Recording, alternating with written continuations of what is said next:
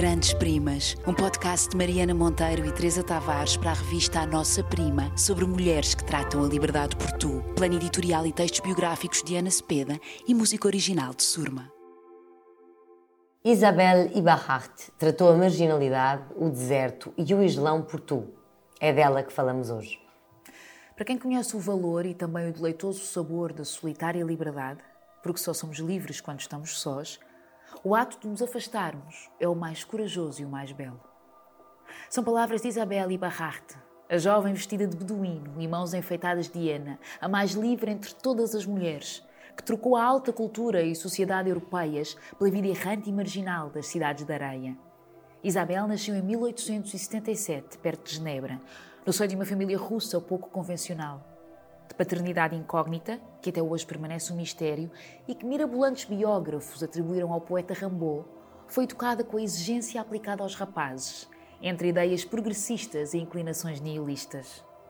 E não é incomum Isabelle, a mais bela e terrível adolescente do Cartier suíço, sair de casa seduzindo nas noites helvéticas, vestida de marinheiro, cabelos rapados, toda a sensualidade liberta. Estará apenas a preparar-se Rejeitará nome, género e religião. Partirá para a Argélia, converter-se-á fervorosamente ao Islão, vestindo-se de beduíno, numa secreta transgressão, como escreve o seu tradutor Aníbal Fernandes, prosternando-se na área dos homens, com a cabeça a tocar no solo e o corpo voltado para Meca. Isabel, ou agora o jovem Mahmoud Saadi, entregou-se a uma Argélia cotidiana, de ruas fervilhantes e sujas, bebendo talvez demais, fumando kife nos cafés árabes, misturando-se e diluindo-se numa mancha humana de tons de argila e areia.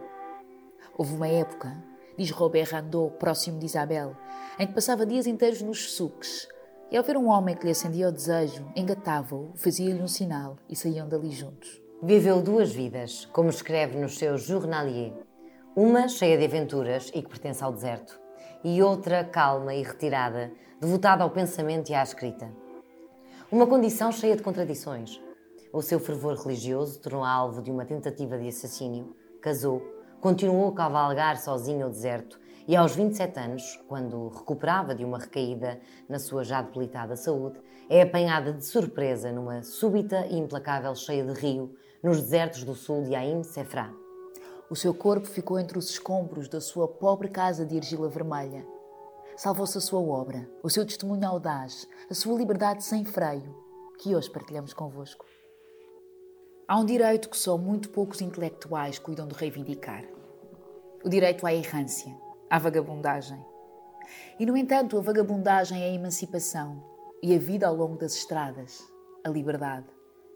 Romper corajosamente um dia com todos os entraves que a vida moderna e a fraqueza do nosso coração, a pretexto de liberdade, fizeram pesar sobre os nossos movimentos, pegar no bordão e no alforje simbólicos e partir. Para quem conhece o valor e também o delicioso sabor da liberdade solitária, porque apenas sós somos livres, não há ato mais corajoso nem mais belo do que o da partida. Felicidade egoísta, talvez, mas felicidade, seja como for, para quem souber saboreá-la. Estar só, ser pobre sem necessidade, ser-se ignorado, estrangeiro e estar em toda a parte, e solitário e grande. Caminhar à conquista do mundo. O sólido caminheiro sentado à beira da estrada e que contempla o horizonte livre que se abre à sua frente, não será senhor absoluto das terras, das águas e até dos céus? Que castelão poderá rivalizar com ele em poderio e opulência?